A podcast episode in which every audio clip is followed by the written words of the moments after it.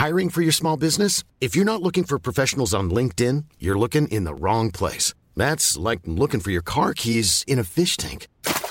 LinkedIn helps you hire professionals you can't find anywhere else, even those who aren't actively searching for a new job but might be open to the perfect role. In a given month, over 70% of LinkedIn users don't even visit other leading job sites. So start looking in the right place. With LinkedIn, you can hire professionals like a professional. Post your free job on linkedin.com slash people today.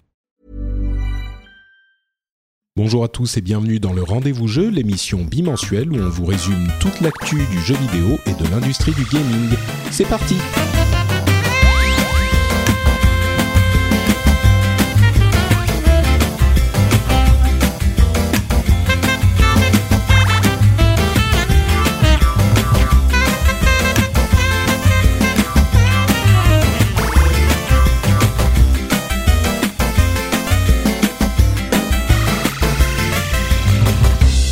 Bonjour à tous et bienvenue dans les rendez- le le rendez-vous jeu où on vous parle de l'actu du jeu vidéo, euh, on vous parle de consoles, de PC, même de mobile de temps en temps.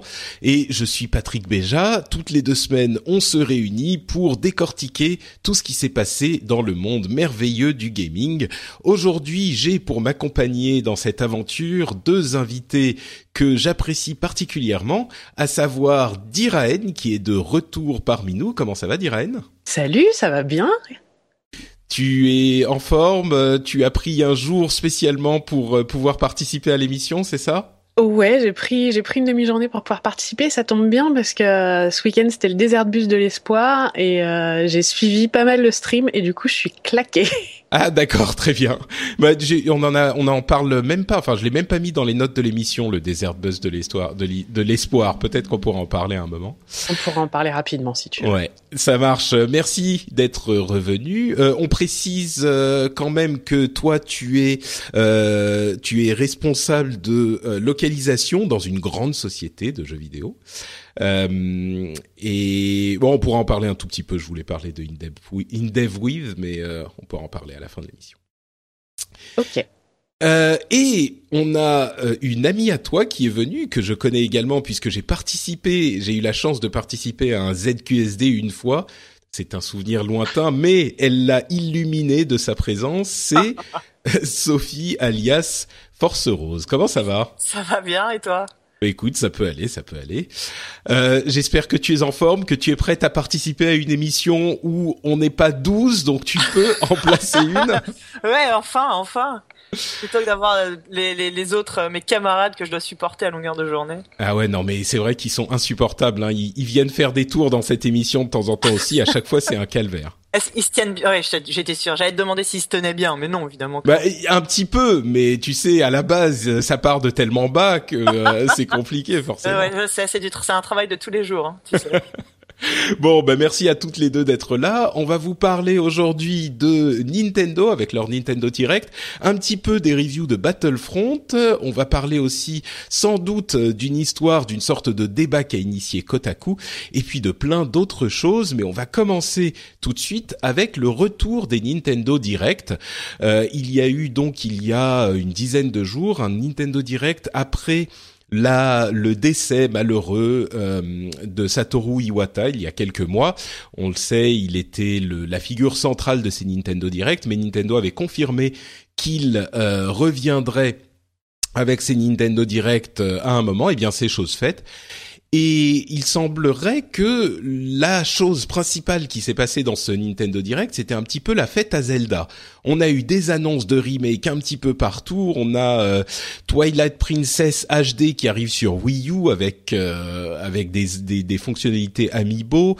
On a euh, Phantom Hourglass et Spirit Tracks qui sont des vieux jeux DS de 2007-2009 qui arrivent aussi sur Wii U. On a Hyrule Warriors sur 3DS qui inclut une euh, Link fille qui s'appelle Linkle qui va arriver le 25 mars. On était déjà au courant mais je crois qu'on n'avait pas la date. Euh, et on a la confirmation que Zelda Wii U arrive toujours en 2016. Euh, bon, ça on Et- était Et Oui. aura aussi des fonctionnalités Amiibo. Voilà, exactement. Euh, donc là, c'est un peu la fête à la fête à Zelda. Euh, ça vous a inspiré tout ça? Moi, je me suis dit que c'était un peu beaucoup de recyclage quand même. Bah, en fait, c'est ça. je- La question que je me suis posée, c'est est-ce qu'il leur reste encore des jeux à remaker? Parce que là, je crois qu'on a fait le Ils tour. pourront faire un remake du remake au bout d'un moment. Ouais. Bah, je me dis que là, ils écument tout ce qui reste avant l'arrivée de la console NX euh, qui devrait arriver l'année prochaine, et ils pourront refaire les remakes sur la NX après. Ça, Ça sera génial. non, mais c'est c'est vrai à se demander si euh, est-ce que la Wii U euh, plus précisément est pas euh, est pas en fin de vie? Est-ce qu'ils sont pas en train de justement d'écumer, enfin de finir d'écluser euh, tout leur euh, tout leur stock euh, pour préparer la sortie de la nouvelle C'est un petit peu l'impression que que ça donne, c'est sûr. Euh, moi, je je disais depuis un bon moment que pour moi la Wii U malheureusement euh, était plus sauvable et que donc euh, il précipitait le développement de la NX. Et Dieu sait que ça me fait de la peine parce que moi la Wii U c'est une console que j'aime beaucoup et j'ai eu des des moments de plaisir intenses avec cette console. Euh, mais oui, euh, 10 millions de consoles vendues, euh, c'est c'est plus trop trop ça. On a l'impression qu'ils font même plus, qu'ils qu'ils essayent même plus Nintendo. En fait, ils font même plus semblant d'essayer de la sauver cette pauvre. Bah, euh, Du coup, moi, le truc que je comprends pas, c'est que si vraiment la Wii U est en fin de vie, pourquoi euh, sortir tous ces remakes? Parce que mine de rien, ça coûte quand même de l'argent à développer euh, et que ça se vendra pas par paquet de 12. Donc pourquoi sortir tous ces remakes sur une console qui, si elle est, vra- si la considère vraiment en fin de vie, bah, quoi? à mon avis, ça coûte quand même moins cher que de faire des nouveaux jeux.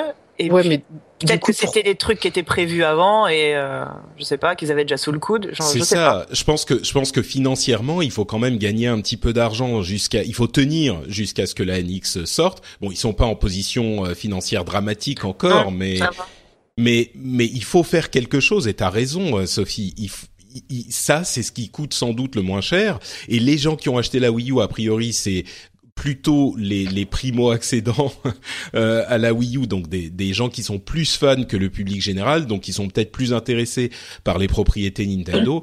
Donc ce qui, c'est ce qui coûte le moins cher, je pense, pour alimenter. Et puis il y avait sans doute des trucs déjà prévus aussi. euh. donc euh, Moi, le seul truc qui me pose question, c'est ce, ce prochain Zelda là euh, sur Wii U. Bah, à mon avis, la, la, on le dit depuis un moment, mais la sortie, euh, la sortie euh, sur les deux consoles, donc la. NX et la Wii U, Comme ils avaient fait pour Twilight Princess du temps de la GameCube. exactement. ouais. Je pense que ça, ça ne surprendrait pas du tout, quoi. Bah, c'est l'hypothèse qui semble en tout cas se profiler. Ouais. Bah, ce serait le truc qui serait le plus logique en effet. euh. Bah ouais, ouais, c'est ça. Parce que si la NX finit effectivement par être présentée à l'E3 en 2016 et sortir fin 2016, euh, si Zelda Wii U sort aussi en 2016 et qu'ils veulent un gros titre de lancement sur NX, à moins qu'ils aient autre chose euh, également prévu sur la NX, qui est possible, mais bon. Euh, Tu veux dire s'ils veulent pas reproduire l'erreur qu'ils ont fait euh, sur la Wii U de sortir une console avec zéro catalogue C'est ça, exactement, exactement. À mon avis, le, le développement a dû, a dû être accéléré sur la NX vu les, les performances limitées de la Wii U. Donc, ils, ils n'ont pas, ils n'ont sans doute pas eu le temps de développer un gros gros jeu euh, spécialement pour la Wii U. Et donc, le l'adaptation de Zelda Wii U, enfin de Zelda U euh, sur NX semble à peu près acquis. Mais du coup, ils peuvent pas sortir Zelda Wii U avant la sortie de la NX. Il faudrait que ce soit sur les deux en même temps. Enfin, j'imagine, je sais pas, mais bon, on verra. On a encore euh, beaucoup de questions euh, posées dans ce sur cette euh, sur ce, ce jeu-là. Mais bon, il y avait pas. Oui, pardon, Sophie. Nintendo, ils ont aussi le, le chic pour euh, arriver là où on les attend pas, donc à voir. hein. Une surprise n'est pas impossible, c'est vrai. Peut-être que d'ailleurs ça sera rétro-compatible la NX avec tous les jeux Wii U. Moi je me dis c'est pas totalement impossible si vous avez une. Oui, une comme la Wii avec la GameCube, euh, comme Mm. les manettes. euh. C'est ça, Comme ouais. la Wii U avec la Wii. Exactement. ouais. Et du coup, ça, bon, bref, on, on- plein de conjectures, on aura des réponses dans quelques mois. Euh, mais il n'y avait pas que Zelda pour dans ce Nintendo Direct, il y avait aussi Star Fox qui a été remontré, qui sortira le 22 avril euh, au, le 22 avril 2016. Euh, les dates généralement sont euh, différentes, un petit peu différentes en fonction des pays. Donc je suis, je crois que c'est ces, dates-là en France, mais je suis pas 100% sûr. Euh, mais c'est moi où il était un petit peu plus beau que ce qu'on avait vu. Euh, au, je crois que c'était à l'E3 où il avait l'air horriblement laid. En Là, même temps, c'est pas dommage, hein, parce que moi, Ouais, je l'avais c'est ça. vu, euh, je l'avais vu juste après le 3 et euh, putain, c'est, ça, ça piquait les yeux. Enfin, tu vois, c'est de la Wii U quand même, c'est plus de la Wii et il y a des moments, je me posais la question. Mais justement, moi, je me demande si c'était effectivement plus beau ou pas, parce qu'on sait qu'ils l'ont décalé. Il devait sortir euh, cette année, ils l'ont décalé euh, largement. Mais est-ce qu'il est plus beau ou c'est juste moi qui me suis habitué à la mocheté et qui donc est, qui est plus aussi choqué? Euh, Je sais pas. Je, franchement, je, je... Ouais. moi j'ai eu l'impression, choqué, j'ai eu l'impression aussi, mais euh, mais en même temps, j'avais été tellement choquée par la laideur du truc juste après le 3 que je me dis que c'est peut-être mon Ouais. cerveau qui se rassure. C'est ça, exactement. Ouais. Euh, Dragon Quest 7 euh, et Dragon Quest 8 ont été confirmés sur 3DS. Euh, ils arrivent aux États-Unis en tout cas en été et euh, un petit peu plus tard. Euh, pour pour info, Dragon Quest 7 c'était PlayStation 1 en l'an 2000 et Dragon Quest 8 c'était PlayStation 2 en 2004. Euh, donc ça date pas d'hier non plus, mais si vous êtes intéressé par ces jeux, bah, ils vont arriver sur 3DS l'année prochaine a priori.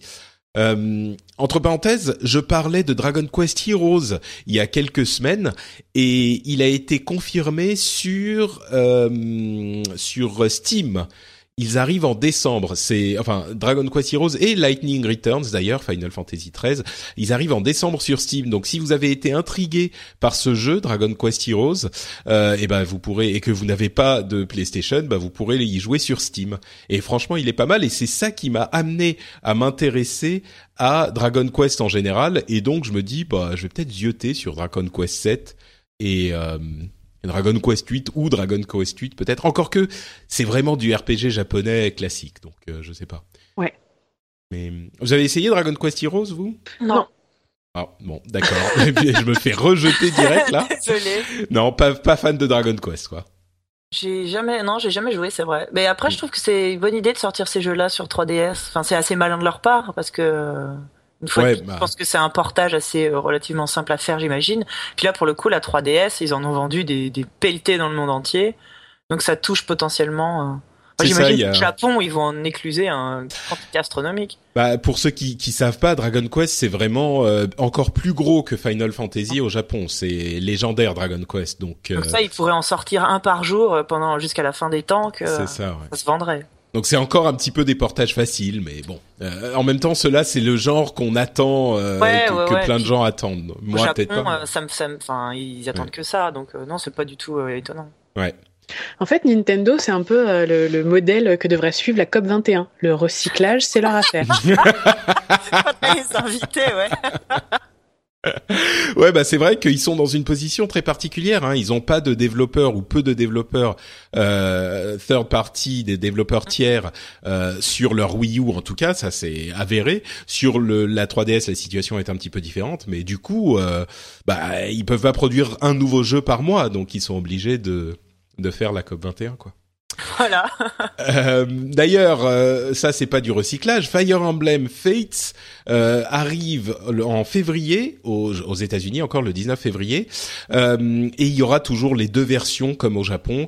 Je sais qu'il y a des fans de Fire Emblem qui attendent ça avec impatience. Euh, il y a les deux versions différentes et euh, une, la possibilité de télécharger l'aventure de l'autre version en payant un petit peu sur la version qu'on a achetée et une troisième aventure en plus différente qui euh, révèle plein de secrets sur euh, sur l'aventure. Et, sur, et avec laquelle ils ont bien précisé qu'il faudra la jouer que tout à la fin. Parce Ah bah que oui. ça peut spoiler des trucs. Exactement, exactement. C'est c'est bon, ça peut être sympa si tu as euh, si t'aimes Fire Emblem.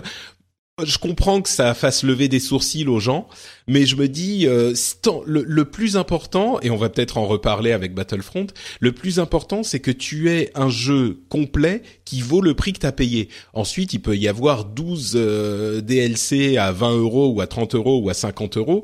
Bon bah si t'en veux plus, tu peux payer. Mais l'important, c'est que les 50 euros que tu payes à la base ou les 40 euros que tu payes à la base, ça te ça te donne suffisamment de matière. Et en l'occurrence, je crois que sur Fire Emblem, c'est le cas. Donc Ouais, non, mais ça, c'est le genre de DLC. Enfin, c'est comme dans les, euh, les RPG occidentaux comme Witcher ou Dragon Age. euh, le jeu, le jeu sort, c'est déjà un bon produit en soi. euh, avec un vrai début, une fin, enfin une, belle histoire. Si au fur et à mesure de, de l'année suivante, il y a un, deux, trois DLC qui sortent par par trimestre, c'est, enfin au contraire, quand t'es fan de ce genre de jeu, t'en as encore plus. Euh, ouais, C'est- ouais, ça. Enfin voilà, puis t'as as le choix, personne personne t'oblige. C'est pas on te sort un jeu où en fait il manque la fin ou euh, ou c'est pas des, des euh, tu dois pas payer pour avoir des des fonctionnalités supplémentaires. C'est vraiment des aventures euh, supplémentaires, des épisodes en plus. Donc après tout, pourquoi pas? Ouais. Ouais, c'est vraiment comme ça que je le que je le je l'évalue moi ce genre de truc. Ouais. C'est euh, est-ce que le truc de base vaut son prix? Après, oui. voilà. Voilà. Mais plutôt que d'attendre une suite qui arrivera dans on, ne sait pas, 5, 10 ans, euh, bah, d'avoir euh, un, petit morceau supplémentaire euh, tous les X temps. C'est ça, c'est que tant que t'as pas l'impression qu'on a retiré un morceau de ton jeu pour pouvoir te le faire acheter plus tard au prix fort, il n'y a pas vraiment de souci. ça permet de faire vivre des jeux plus longtemps aussi, même pour les pour les pour les développeurs, pour les, les éditeurs, c'est aussi intéressant. C'est que, enfin, c'est vraiment j'ai The Witcher en tête comme exemple, mais bah, The Witcher, c'est un très bon exemple, effectivement, où il n'y a pas eu d'abus. Euh, mais mais j'ai l'impression que on a souvent tendance, ou certains joueurs ont souvent tendance à, à partir du, du principe du pire et, et, à l'exprimer avec beaucoup de force. Et c'est peut-être pas une mauvaise chose parce que il est bon de rester vigilant pour que ce genre de pratique ne se généralise pas. Donc il est bon de faire entendre aux éditeurs qu'il faut pas qu'ils poussent trop sur, qu'ils tirent trop sur la corde. Euh, mais j'ai quand même l'impression qu'on qu'on voit pas trop de d'exemples de jeux où euh, bah on te vend une moitié de jeu et on te vend l'autre en DLC, c'est quand même très très rare. Et quand ça arrive, les, voix sont par exemple, voilà. En même temps, les Sims 4, ils en ont vendu euh, par euh, par pelleté mais peut-être moins que les Sims 3 quand même. Ouais, voilà, là ils ont le principe des Sims, c'était pas si mal hein. Les Sims 1, les Sims 2, on te vendait un jeu et puis tous les ans, non, c'était pareil, tous les je sais plus les six mois, mois. t'avais ça rajoutait complètement, ça changeait ton expérience de jeu après tout, pareil, le principe fonctionnait bien. Avec les Sims 3, ça a commencé un peu à se voir. Mmh. Tu retrouves exprès des trucs de base dans le DLC, dans les dans les DLC. Et les Sims 4, euh, ben même les fans les plus hardcore s'en sont rendus compte. Donc bon, là c'est exactement l'exemple de ce qu'il faut pas faire. Et, et je dis pas que ça arrive jamais, mais j'ai l'impression que quand même, euh, par exemple sur Batman, euh, ah bon Batman, euh, le Arkham Knight avait d'autres problèmes, notamment sur PC, mais au-delà de ça, il y avait des gens qui disaient ah DLC trop machin, c'est dégueulasse truc.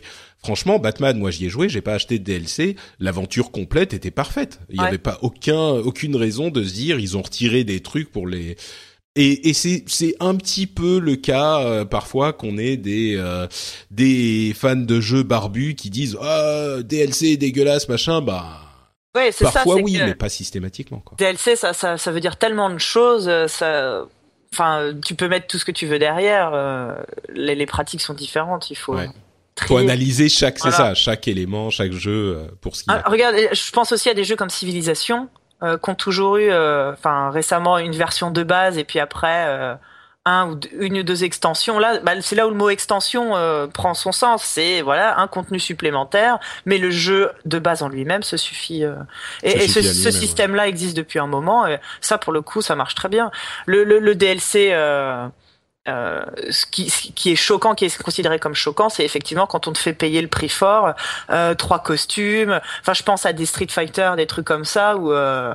Mais même ça, moi, ça me gêne pas. Il y a des gens qui, personne te met un pistolet oui. sur la tempe et te dit, faut que t'achètes ces costumes à 10 euros. Oui, c'est vrai. Après tout, tu fais bien ce que tu veux. Hein. Bah oui, oui. Et du surtout... moment que ça te, c'est pas des pay to win. Enfin, si ça te donne pas un avantage par rapport. Voilà. Et là, c'est un autre pas. problème. Là, c'est un autre problème. Et quand ce genre de choses arrive, eh, c'est suffisamment montré du doigt avec raison. Ouais, euh, ouais, ouais, ouais, Donc, euh, ouais, non, ce, ce genre de système, enfin, pour moi, ça, ça fonctionne pas mal. Bon, donc Fire Emblem Fates, on n'est pas trop, euh, trop déçu par euh, ces, ces versions-là.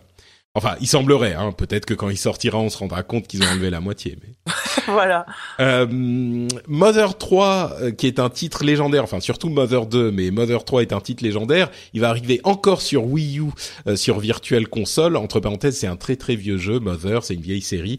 Euh, il y avait que le 2 qui était sorti aux États-Unis, mais enfin en Europe, en Occident euh, plutôt. Mais la raison pour laquelle j'en parle, c'est que peut-être que le 3 arrivera en Occident aussi, puisqu'il vient d'être adapté sur Virtual Console sur Wii U.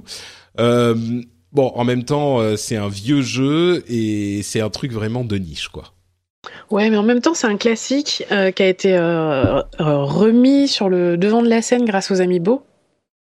Et euh, ah oui, avec Lucas, c'est ça? Ouais, c'est ça. Et du coup, je pense que c'est un c'est un good move de la part de Nintendo euh, de de le proposer euh, sur la console la console virtuelle parce que voilà, il, il, surfe sur la toute petite vague euh, qu'a qu généré les Amiibo, mais ils surfent dessus quand même et ça peut être une bonne occasion pour les plus jeunes joueurs ou ceux qui n'avaient pas la console à l'époque de découvrir le titre.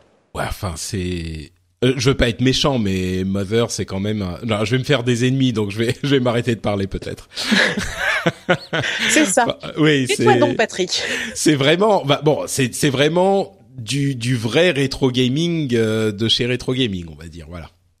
Euh, un, un, autre truc qui a fait, qui a provoqué une explosion de joie sur la toile de l'internet, euh, et moi qui suis pas un joueur de Smash Bros, euh, j'avoue que j'ai regardé ça avec, euh, j'étais un peu dubitatif. c'est l'inclusion de Cloud de Final Fantasy VII, bien sûr, sur Super Smash Bros. Et là, c'était vraiment Enfin, c'est le truc avec le, le, Link fille, le truc qui a été retenu de ce de ce Nintendo Direct, ce qui pour moi montre à quel point le Nintendo Direct était un petit peu euh, chiant. On va dire euh, chiant non, moi j'ai pas trouvé ça chiant mais c'était un petit peu pauvre quoi. Mais ouais, je sais pas, ça vous a fait euh, ça vous a fait exploser de joie Cloud bah. dans Smash Bros, non? moi, juste quand j'ai vu Cloud avec toutes les musiques emblématiques de FF7 qui vont bien, machin et tout, pendant à peu près 10-15 minutes, je me suis intéressé à Smash Bros. C'est-à-dire qu'après le, après le Nintendo Direct, pendant 10-15 minutes, j'étais ah putain, c'est cool, peut-être que je devrais me mettre à, Smash Bros. Et puis une fois l'effet le, FF7 retombé, euh, non. D'accord. Bon, t'es pas une super fan. Pourtant, il y a des grands fans de Smash Bros. Hein, je suis sûr. Que mais je comprends tout à fait, mais moi, c'est pas mon truc. J'ai toujours détesté les Smash Bros. Donc ça me fait ni chaud ni froid. Ils pourraient mettre qui ils veulent dedans. Qui ils veulent vraiment? Ouais. Ah non, j'ai toujours trouvé. Enfin, le... moi j'avais joué. Euh, il s'appelait comment à l'époque Smash Bros. Melee, non, sur GameCube? Ouais. Mm. Euh, et j'ai déjà essayé hein, de temps en temps de. Je trouve ce, le principe même du jeu tellement mal euh, mal branlé que non, je passe mon tour. Bah, je crois que c'est c'est vraiment un truc tellement différent pour les jeux de combat que euh, en fait ça veut c'est pas parce qu'on aime bien les jeux de combat qu'on va aimer Smash ah Bros. c'est un truc complètement à C'est vraiment un genre en soi le mm. Smash Bros finalement. Et qui a ses fans. Ne nous ne nous envoyez pas de commentaires, ça va roncer. Je ne me fâche avec personne, mais gardez-le. C'est juste pas pour pas pour nous quoi. Moi, j'ai un peu de rancune en plus euh, pour Smash Bros parce que ça m'a coûté le stick de ma 3DS. Euh.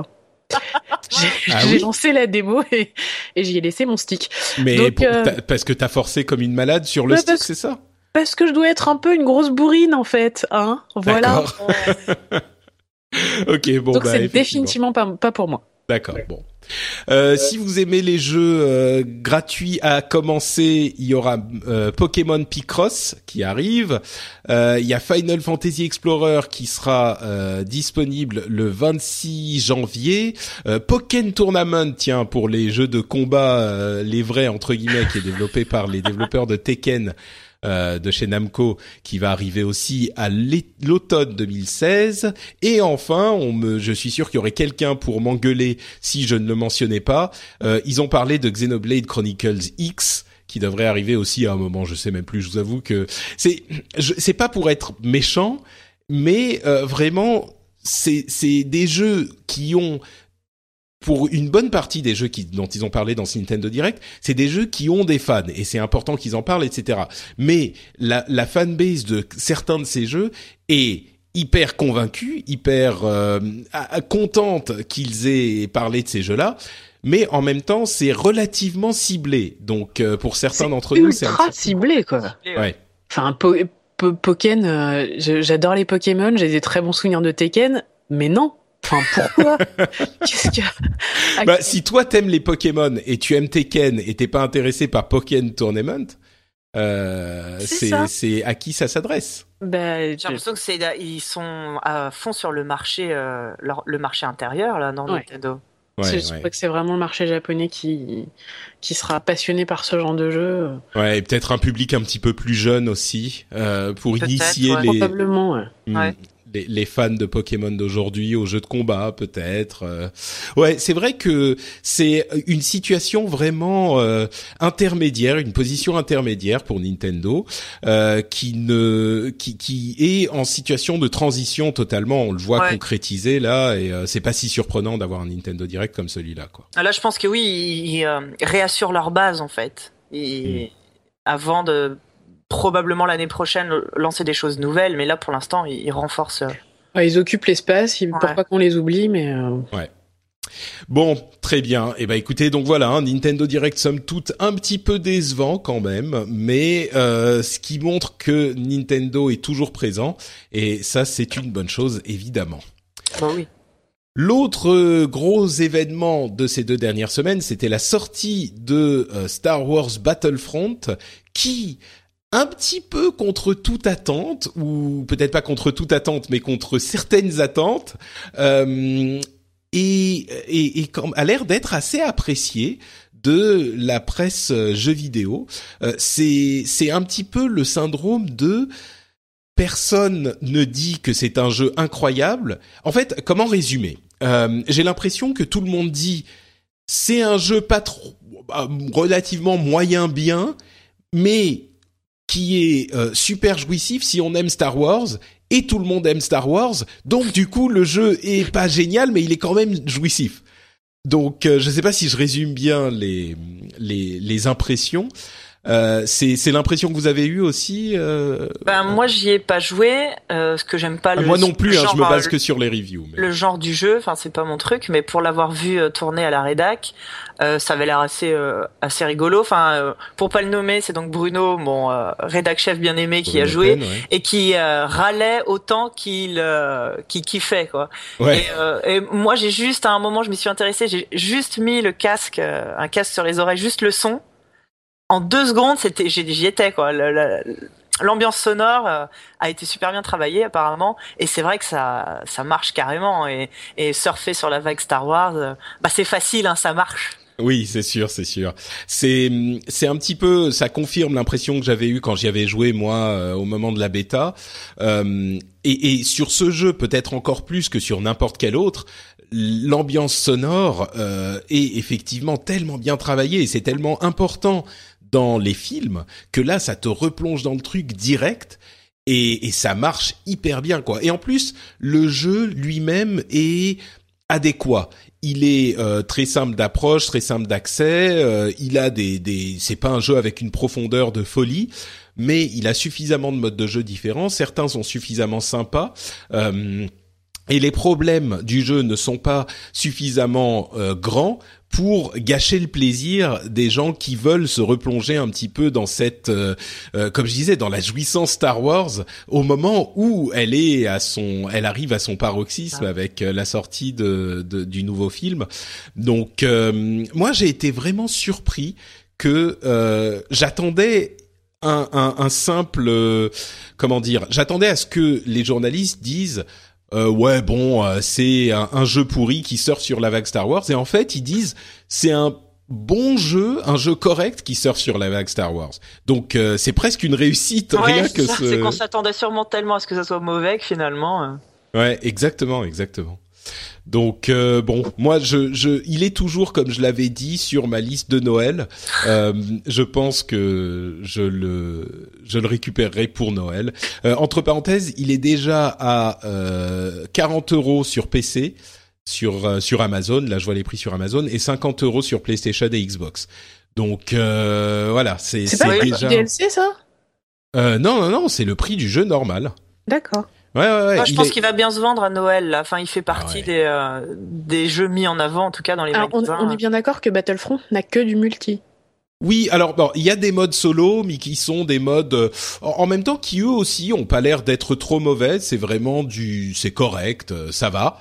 mais mais, mais c'est des modes. pas le jeu juste pour jouer en solo. Enfin, ah non, non, Voilà. Non, non, non. C'est c'est des jeux, euh, les Tous modes ces jeux-là, solo. c'est euh, comme Call of, tu y joues pour le multi, je pense. Ouais, mais il y a même pas de, de mode solo comme Ouais. euh, comme sur Call of Duty. Là, c'est euh, des modes euh, euh, survie avec des vagues d'ennemis qui. Le, le mode est pas trop mal fait, mais c'est pas un vrai mode solo où tu suis l'histoire, Ouais. euh, machin. C'est juste euh, des modes, euh, des, des petites modifications de mode multi avec euh, des bots.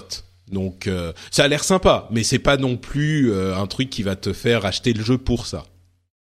Euh, et, et la grande question, alors déjà, on a entendu le fait que euh, EA a déjà déclaré, ouais, c'est bon, euh, on va faire des suites, vous inquiétez pas, il y aura des suites à Battlefront, donc euh, attendez-vous euh, possiblement à un jeu par an. Mais il y a aussi la question du DLC à, à 50 dollars, je crois que c'est 50 euros en, en France, peut-être 45. Euh, mais du coup, c'est l'un des DLC les plus chers euh, Mm. qui soit. Mais je crois que là encore, la plupart des gens disent oui, c'est un gros DLC très cher, mais le jeu de base, parce que oui, le DLC coûte la- le prix du Le jeu prix de base. Du jeu, ouais. C'est c'est fou quoi. Mais le jeu de base est pas non plus amputé. Il a quoi Sept modes de jeu différents. euh, il a suffisamment de persos pour que ça soit sympa. Les héros qu'on peut jouer, bah c'est les héros principaux. C'est pas comme s'ils avaient gardé euh, Han Solo et euh, je sais pas Dark et Dark Vador. Vador euh, pour le DLC. Non, là ils sont dans le jeu de base. Il y a les Et héros du coup, il y aura quoi dans ce DLC Euh, des modes de jeu en plus, des cartes en plus, euh, etc., etc., des des des hum, t- ce genre de trucs quoi, juste des trucs en plus. Mais comme je le disais, il y a déjà sept modes de jeu différents dans le jeu de base. Donc c'est pas qu'ils en ont mis trois et qu'ils vont vous en, Ah, vous en ouais. rajouter. euh, Non, mais le truc, c'est surtout que ils auraient aussi pu faire un season pass en, à 10 euros euh, chaque map en, en, saucissonnant, en saucissonnant le truc en 5. Là, le truc Mais qui je crois un- que ça sera possible hein, d'acheter. Ouais, en mais le truc bout. qui fait bizarre, c'est de savoir que voilà, le DLC va coûter 50 euros, mais ça aurait très bien pu être 5 DLC à 10 euros et ce serait probablement mieux passé en fait. Ouais, je sais pas, ouais. dans les deux cas, ça me paraît beaucoup, moi, non? Enfin, on parlait tout à l'heure justement de ça, du, des DLC et de, du Bah, fait je crois que, que- que des c'est Star. Wars, les gens s'en foutent. Ouais, mais le prix, Claquer ouais, de la thune. Ouais. bah écoute, euh, oui. Je Bah, dis c'est- pas que c'est normal, je dis que c'est logique.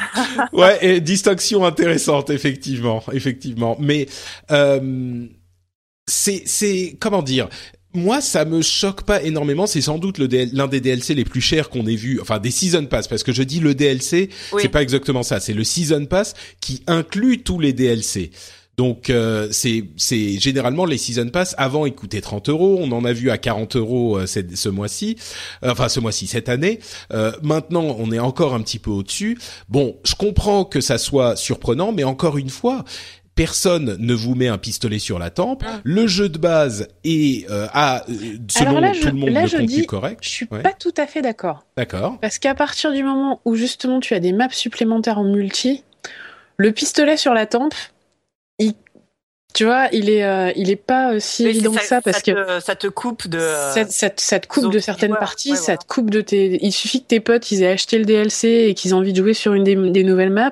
Ben, soit tu joues pas, soit tu payes quoi. Puis on parlait de season pass à 30, puis 40, puis maintenant celui-là 50 euros. Ça va faire euh, jurisprudence après. Bon, bah, puisque l'ont fait à 50, euh, tous les autres vont le faire à 50. Enfin, je sais pas, ça me paraît quand même. Ah, Autant Moi, je- pour du pour du pour du solo ou du ou des trucs de customisation, euh, en effet, les gens font ce qu'ils veulent. Autant sur du multi, je trouve ça un peu plus vicieux. Hmm. Ouais, je comprends, je comprends, ça se tient effectivement. Euh, je dirais que le, le meilleur moyen, en fait, de euh, de- d'exprimer son opinion sur la chose, bon, bien sûr, on peut le dire, mais c'est aussi de choisir de l'acheter ou pas. Et Ouais. quand on dit oui, du coup, euh, tout le monde va faire ses DLC à 50 euros, je crois vraiment qu'en l'occurrence, il y a le capital Star Wars qui fait que on peut faire ça. Et euh, enfin, en tout cas, que EA pense pouvoir justifier un DLC aussi cher. Euh, S'ils viennent te mettre un DLC à 50 euros sur, euh, enfin, un season pass à 50 euros sur un jeu, enfin, je sais pas, un Assassin's Creed ou un ou un Batman, euh, je suis pas certain que ça passe aussi bien. Donc euh, mais bon, en tout cas, si ça vous intéresse pas, bah soit n'achetez pas le jeu. Il y a des gens qui disent euh, bah hors de question parce que le DLC est trop cher. Moi, je trouve ça un petit peu euh. Bon. N'achetez pas le DLC, n'achetez pas, ne pas acheter le DLC. Je comprends, ne pas acheter le jeu du tout. Peut-être parce que ça coupe la communauté en deux. Euh, faut vraiment avoir tes potes avec qui tu veux jouer tout le temps parce que ça veut pas dire que tu peux plus y jouer si t'as pas le DLC. C'est juste que tu joues euh, pas sur les nouvelles cartes. Mais Tu effectivement, joues plus si qu'avec les pauvres potes, et les résistants, quoi. c'est ça, c'est ça, exactement. Bon, euh, une autre euh, une autre controverse qui a euh, qui a qui a eu lieu il y a quelques jours de ça, c'était un article qui a été publié par Kotaku qui a donc mis à jour une sorte de de controverse bon alors expliquons ce qui s'est passé.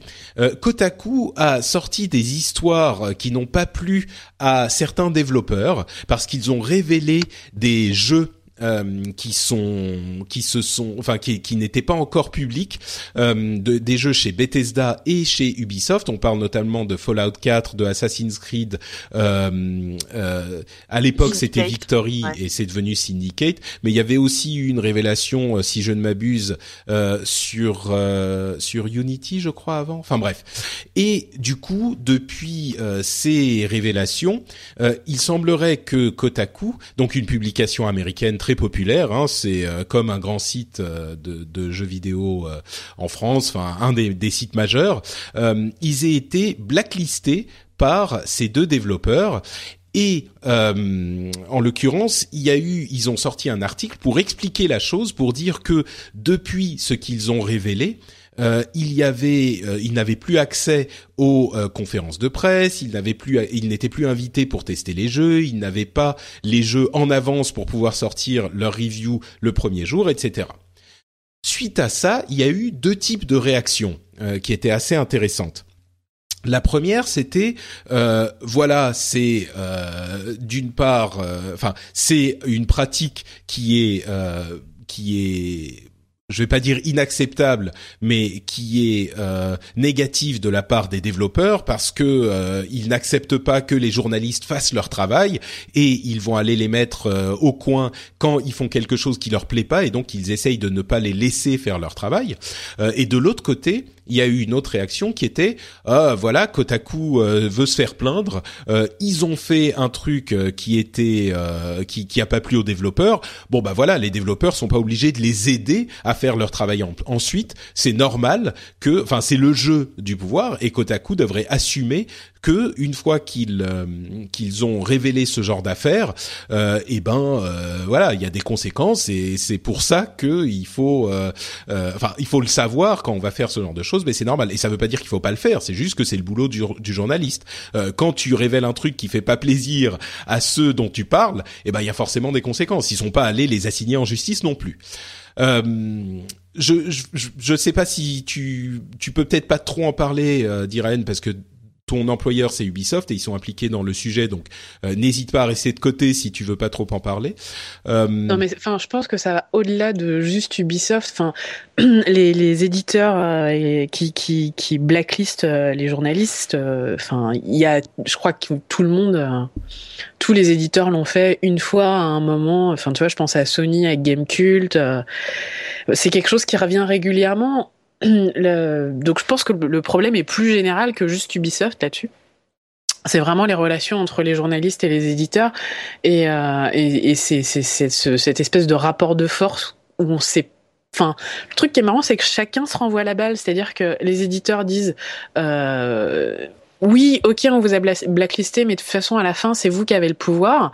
Euh, et, euh, et, les journalistes disent, bah non, euh, nous, on a juste fait notre boulot, vous nous avez blacklisté, donc c'est vous qui avez le pouvoir. Et en fait, à la fin, on se rend compte que oui, c'est toujours une question de, de qui a le plus de, de poids sur qui, quoi, parce que les, les journalistes sont euh, un extraordinaire relais vis-à-vis des joueurs qui sont quand même les gens qui achètent les jeux des éditeurs, et, euh, et les éditeurs ont la matière première qui permet aux, journalistes d'écrire, donc euh, c'est un espèce de, de serpent qui se mord la queue, quoi. C'est vrai que ah, je vais peut-être poser la question à Sophie du coup. Est-ce que pour toi la réaction, enfin ouais, qu'est-ce que tu penses de cette histoire tout simplement? Bah Déjà, je pense que la, la vérité se trouve un peu entre les deux, tout simplement. C'est que euh, le côté euh, Kotaku euh, qui se fait euh, blacklister pour avoir osé de révéler la vérité, c'était à peu près leur mot. Euh, enfin, faut peut-être pas pousser non plus. Euh, révéler qu'il va y avoir un Assassin's Creed qui va sortir. ah ouais, bien joué. Il y en a un tous les ans. Euh, révéler qu'il va y avoir Fallout 4. oui, tout le monde le savait. Enfin, il y a aussi aucun intérêt journalistique à révéler des choses pas finies, des choses dont on ne sait, dont on n'a rien à dire finalement. Enfin bon, l'intérêt du leak en question était totalement discutable. Et de l'autre côté, un éditeur qui blacklist un journaliste, ça veut dire quoi? Il va pas leur envoyer une version review? Enfin, je sais que euh, enfin après, bon, le site d'info c'est pas pareil, mais à titre personnel pour travailler dans un magazine mensuel. Euh, nous, il y a des tas de fois où on n'a pas les jeux en avance, euh, il y a des tas de fois où on n'a pas d'infos en avance. Bah, c'est pas grave, on fera pour le numéro d'après. Ouais, c'est un petit peu, c'est pas tout à fait la même chose en fait pour un magazine papier. Euh, c'est vrai que, alors deux choses. Effectivement, tu as tout à fait raison quand tu dis ils ont pas révélé. Euh, c'est pas un travail non non plus journalistique euh, d'investigation euh, controverse quoi. Ah, c'est pas qu'ils sont allés. c'est ça. C'est pas qu'ils sont allés révéler les conditions de travail lamentables chez EA. voilà. voilà. Il y, aurait peut-être des choses à faire dans le domaine du jeu vidéo, dans le domaine du grand scoop journalistique. Ça, ça serait possible. Là, je pense qu'on est d'accord sur le fait que c'est pas exactement ça. Bah, ça. Moi, ça me fait penser à Public, euh, qui, euh, qui quand ils se prennent une amende euh, pour atteinte à la vie privée, disent on censure mm. la presse, quoi. Ouais. Oui, oui, oui, c'est ça, pour avoir montré une photo de Johnny Hallyday en slip. oui, non mais voilà. Ah, tu, mets, tu mets des images, ah, des images dans la tête. Non mais effectivement. Et du coup, ça place le débat à, un niveau totalement mm. inintéressant. après euh, bah oui, la relation entre les éditeurs et, euh, les journalistes, c'est euh, le souci clé. Enfin, c'est le comment dire la controverse avec des gros guillemets centrale de ces dernières années. les uns accusant les autres et puis les les lecteurs ou le public accusant aussi le moindre. Enfin, comment dire prompt à sauter sur la première controverse et à, et à, invoquer euh, le des complots dans tous les sens. Euh. Ouais, c'est marrant d'ailleurs parce que les il y a eu beaucoup de, de réactions de des gens du, du mouvement Gamergate qui prônent, enfin selon eux, euh, les l'éthique dans le ah. dans le journalisme. Ah. Euh, et qui, qui ont dit parce qu'ils n'aiment pas du tout Kotaku, euh, parce qu'ils ont des positions qui s'alignent pas sur les leurs, et qui ont dit ah mais non mais Kotaku n'importe quoi, euh, ça c'est pas de de, de l'éthique journalistique et qui bon c'est quand même, je veux dire ils n'ont pas, euh, c'est effectivement pas euh, non plus le Times, mais il parle d'un problème euh, et je, je, vais venir dans deux secondes. Mais euh, avant ça, juste pour abonder dans le sens des éditeurs, le truc c'est que effectivement ils révèlent pas non plus euh, la misère du monde et ils mettent, ils compromettent très sérieusement les plans marketing des éditeurs. Et je vais pas pleurer pour eux, mais c'est vrai que euh, le lancement d'un jeu ou d'un produit est hyper important. Et quand tu révèles le truc avant avec certains détails, parce que c'est vrai que c'est pas une surprise qu'il y ait un Assassin's Creed qui arrive euh, chaque année mais par contre, euh, si on sait déjà, bon bah c'est l'Angleterre victorienne, il s'appelle comme ça, il y a ça, ça et ça et ces éléments qu'on a révélés, et eh ben l'impact de la, la de l'annonce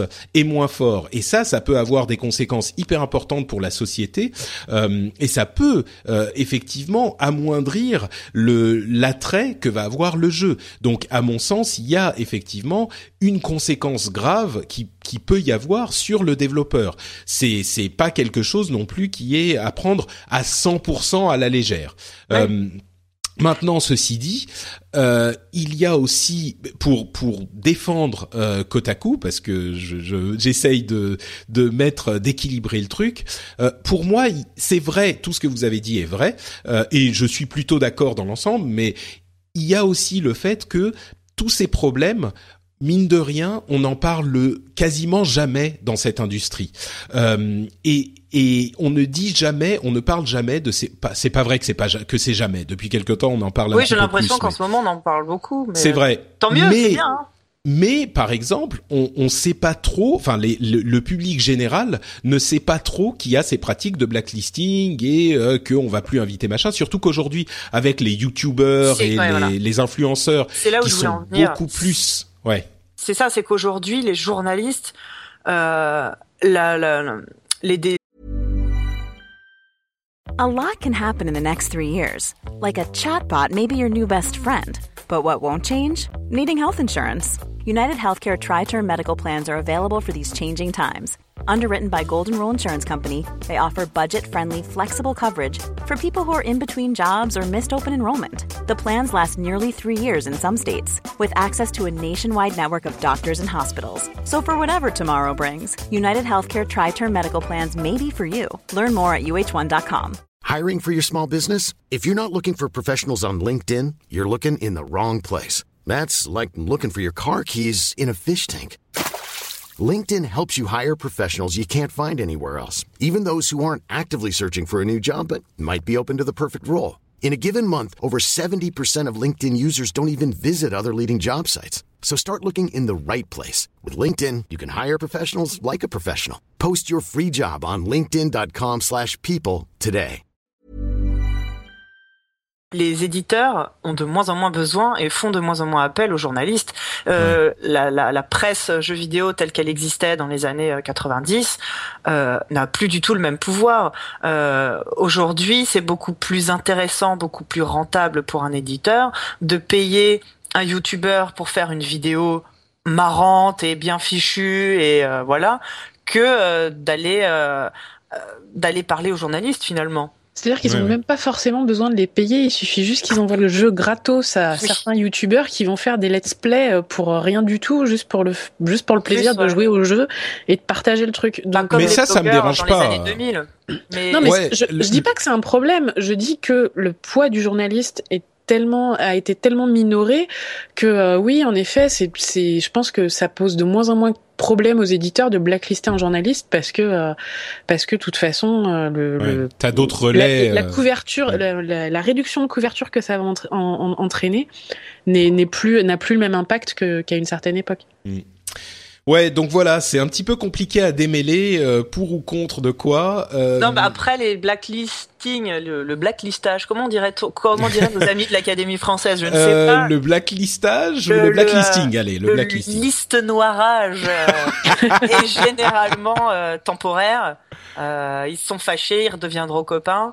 Ouais, Euh, là, là, ça dure hein, quand même, et, Ouais. et c'est ça fait deux ans euh, dans dans dans certains cas, et je Est-ce- crois que justement ils peuvent se permettre de faire durer parce qu'ils ont ces autres relais, Oui, et c'est ça qui Mais est est-ce différent. que ça empêche aujourd'hui Kotaku de faire son travail? C'est ça la question. Bah, le truc, c'est que dans un monde où la review qui sort le jour de la sortie ou un petit peu avant est tellement importante parce que ça t'amène euh, énormément de vues Ouais. et que ces vues se traduisent en revenus euh, publicitaires, euh, on en, bah, on en c'est revient en fait à la question, excuse-moi de te couper la parole, mais on en revient à la question finalement des euh, du euh, fonctionnement économique de la presse euh, numérique, des Un sites internet. En fait, le truc Mais en qui même est temps, drôle, c'est pardon, que du coup c'est moi qui, qui coupe la parole à vas-y. aussi, mais le, le truc qui est important à rappeler aussi, c'est que oui, ils vont pleurer parce qu'ils n'ont pas leur review day one, mais en même temps, euh, leurs articles super scoop machin qu'ils ont sortis sur Assassin's Creed et Fallout 4, eh ben ça leur a ramené énormément de vues aussi. Donc euh, Et puis, Oui, et puis, et puis c'est c'est surtout que euh, Kotaku dit euh, nous on fera pas euh, le jeu du marketing euh, des éditeurs euh, en gardant les trucs secrets pour euh, pour que ça colle à leur plan market. Mais en même temps en face les éditeurs ils disent bah nous on fera pas le jeu des journalistes pour que ça ça colle à leur plan revenu. donc les deux euh, boudent chacun dans leur coin. finalement. C'est ça quoi. Et- et, ouais, euh, c'est voilà. un peu ça. Enfin, pour moi, la, la question du modèle économique des sites internet, euh, c'est ça, ça reste central puisque, euh, mais ça pas que dans le jeu vidéo, dans toute l'industrie, euh, enfin dans tout le journalisme comme ça sur culturel. internet, ouais. sur un, sur internet, ton, ton site il marche par la pub, la pub elle marche par les clics, et on en revient à la quantité prévaut sur la qualité, et on voit où ça a amené les, les- la presse. La Mm. presse vidéoludique et culturelle en général euh, sur internet et on voit euh, des modèles maintenant qui s'en écartent et euh, où euh, certains la plupart des euh, des médias préfèrent revenir à une presse de, de, de papier de fond plutôt que de clics et de Mm. news. euh, Ouais, bah je crois qu'il y a, je crois qu'il y a effectivement un- un- une scission, un choix qui est en train de, de s'opérer dans les dans les médias. Et on a vu un exemple. Euh, je vais pas citer le, le site spécifiquement parce que c'est même pas vraiment la question, euh, mais on a eu un exemple cette semaine euh, d'un site qui a mis en ligne une vidéo euh, qui était une vidéo en fait qu'ils avaient. Euh, je vais pas dire volé, mais qu'ils avaient emprunté, voilà, à un autre, euh, à une chaîne YouTube qui faisait une comparaison euh, sur un remake de Zelda justement entre euh, la version originale et la version refaite, et le, la chaîne YouTube en question avait fait un, une comparaison avec d'un côté l'ancien, d'un côté le nouveau, et uh-huh. leur logo en bas. Et donc ce fameux site français a repris la vidéo, il l'a euh, élargi pour qu'on ne voit plus le logo euh, de du site original, de la chaîne YouTube originale, et ils l'ont reposté sur leur site euh, en disant notre comparaison entre euh, tel et tel site, euh, voilà notre vidéo de comparaison. Évidemment, ils sont fait griller en deux secondes, ça a fait un, un, un petit scandale sur Twitter, et moi, ce qui m'a choqué vraiment, euh, au-delà du fait que ça soit un plagiat et que ça soit grave dans le journalisme, enfin c'est quelque chose de, enfin, quand on a une, une, une, certaine justement une certaine éthique journalistique, c'est le c'est le, le, plus gros péché que tu puisses faire. Et ce qui m'a choqué, c'est que la réaction des responsables du site, ça a été, euh, je, je, schématise, ça a été euh, de dire on a fait une erreur. Alors je sais pas comment ils ont pu faire une erreur. Selon eux, c'était. Mais, peut-être qu'ils ont confié le truc aux stagiaires, tu vois. Mais, mais c'est ça. Je pense que effectivement, ils ont confié le truc aux stagiaires. Mais d'une part, le stagiaire, enfin, je sais pas, tu fais un truc comme ça, il travaille plus chez toi. C'est euh, c'est comme euh, ah, je suis désolé, j'ai poignardé machin, euh, c'était une erreur, ne le refais plus. Hein. Bah, enfin non, tu sais très bien ce que tu fais quand tu fais un truc comme ça. C'est pas un truc où tu peux bah, prétexter du fait. Mais attends, juste juste pour finir, ce qui m'a ce qui m'a choqué c'est qu'ils ont dit c'était une erreur. Et puis surtout après ils disaient waouh ça va c'est une erreur on va pas en faire tout un plat on s'est on a dit que c'était une erreur euh, on va euh, on, on, le corrige demain on change la vidéo et puis voilà c'est fini il euh, y a pas mort d'homme quoi alors enfin il y a pas mort d'homme oui il y a personne qui est effectivement mort mais enfin au niveau journalistique je sais pas comment tu peux tomber plus bas et puis ensuite ne pas t'aplatir d'excuses euh, c'est inconcevable. Euh, au moins tu dis on a merdé, on est désolé, oui euh, euh, ça va, enfin oui on est on est super désolé, on sait on voilà ce qui s'est passé, désolé on le, on le refera plus. Tu dis pas oh ça va c'est bon maintenant on peut parler du jeu, bah, ça suffit cette histoire. Il y a plusieurs problèmes qui se posent là, c'est d'une part de toute façon ça leur fait de la pub, ça leur fait du clic de, de faire des petites euh, controverses comme ça. Ah, tu crois que ça serait que ça serait pas forcément fait exprès, mais après tout, non, c'est pas fait exprès, mais après tout, euh, une fois que quelqu'un découvre, ah, regarde, on a fait une connerie, tout le monde le sait. Bon bah tant pis, ça va nous, on parle de nous. Mm. Et d'autre part, euh, se pose cette question de la euh, de la gratuité d'internet enfin et du problème qu'on retrouve mm. à peu près partout que si c'est sur internet je l'ai trouvé quelque part je le mets sur mon propre site bon bah c'est à moi ah ouais, non mais là non mais là c'est carrément euh, c'est ah, je sais bien mais euh, tu tu te rends assez vite compte que le, le fameux euh, éthique dans le journalisme enfin que que c'est des c'est des questions Enfin, c'est la réaction que tu trouves chez à peu près tout le monde. Et le problème est que ceux sites sont des journalistes professionnels, que ce ne sont pas tout le monde. Mais euh, c'est une réaction ah comme ça de. Euh, Alors oh, bah, c'était ma, question en fait. C'est euh, est-ce que le journalisme en ligne est-ce que c'est vraiment le même journalisme? Est-ce qu'on en attend les mêmes choses que que du journalisme Normalement, oui. Bah oui. Moi, je crois que ça dépend du site, mais euh, oui, tu sais, t'as des, des des sites, enfin des journaux papier euh, qui sont entre guillemets. Tu sais, on avait des des journaux papier qui étaient d'une manière différente, mais tout aussi euh, peu journalistiques que certains sites aujourd'hui. Il y avait des journaux qui étaient le journal euh, machin PlayStation ou le machin sponsorisé par Nintendo. Bah voilà, t'auras jamais vu, tu verras jamais un, un jeu dont on dit, enfin, tu ne voyais jamais un jeu dont on disait du mal, un jeu Nintendo dont on disait du mal sur le machin Nintendo ou sur le truc Sony ou voilà. Et, et c'était pas, enfin c'était du journalisme entre guillemets quoi. C'était oui effectivement des journalistes qui écrivaient sur tel truc. C'était pas la même chose, mais il y avait aussi des travers euh, qui étaient euh, comparables. Il y a des, comme on disait, des des des publics et machin et des magazines People. niveau journalisme, euh, c'est pas non plus incroyable. Pareil pour les sites web, il y en a qui font entre guillemets du vrai journalisme, euh, il y en a qui font qui essayent de faire du clic aujourd'hui. Et on a encore cette image de comme c'est sur Internet, euh, c'est des copains, c'est c'est une petite famille, on est sur Internet, euh, tu mm. vois, c'est les youtubeurs, c'est les blogueurs. Euh, euh, je pense qu'il y a quelque part un inconsciemment, on oublie que non, y a, quand c'est des professionnels, on attend d'eux, enfin c'est des, des, journalistes professionnels, on attend du professionnalisme et du journalisme. Enfin, c'est dans le nom, quoi. et, mais sur Internet, tout a l'air moins grave. Je, je sais pas.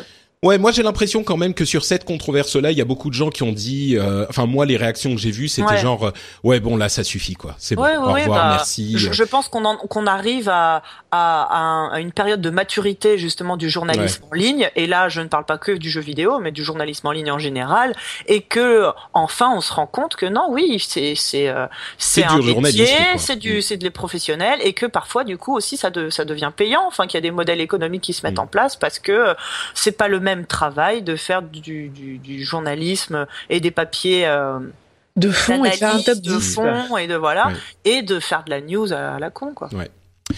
Bon, très bien. Eh ben, écoutez, après ces, ces débats intéressants, on va passer à des news un petit peu plus rapides. Euh, on a d'une part euh, la l'émulation PlayStation 2 qui devrait, qui arrive sur PlayStation 4. Sony a confirmé euh, à demi mot, enfin à trois quarts de mot. On aura sans doute une une annonce au PlayStation Experience en décembre, là, qui aura lieu à Las Vegas. Donc bon, si vous attendiez de jouer à des jeux PlayStation 2 sur votre PlayStation 4, eh ben vous pourrez euh, c'est marrant de voir que quand même Microsoft euh, fait la rétrocompatibilité des jeux Xbox 360 qui sont quand même un petit peu plus récents sur euh, sur Xbox One. Tu voulais quoi Sony la, la, première Xbox? C'est cette console que personne dont non personne au contraire existence? au contraire, moi je voudrais que Sony fasse la PlayStation 3 ah. sur PlayStation 4, tu vois, parce que PlayStation 2, oui, il y a des trucs bien, mais enfin. Bon. Ah, tu t'achètes PS2 euh, d'occasion sur une brocante. Oui, c'est vrai, c'est vrai. non, mais ce que j'aime bien.